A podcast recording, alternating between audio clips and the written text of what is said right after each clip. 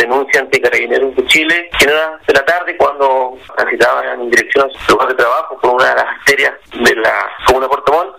fue abordado por un sujeto quien la intimidó con un arma de fuego, obligándola a subir a su vehículo, con claras intenciones de ejercer algún tipo de violencia sexual en su contra. Con estos antecedentes se efectuó la respectiva denuncia del Ministerio Público, quien requirió eh, el trabajo de los organismos especializados de Cariños de Chile. Es así que se comienza a efectuar el lanzamiento de cámaras, declaraciones, testigos, logrando la identificación y posterior detención de este imputado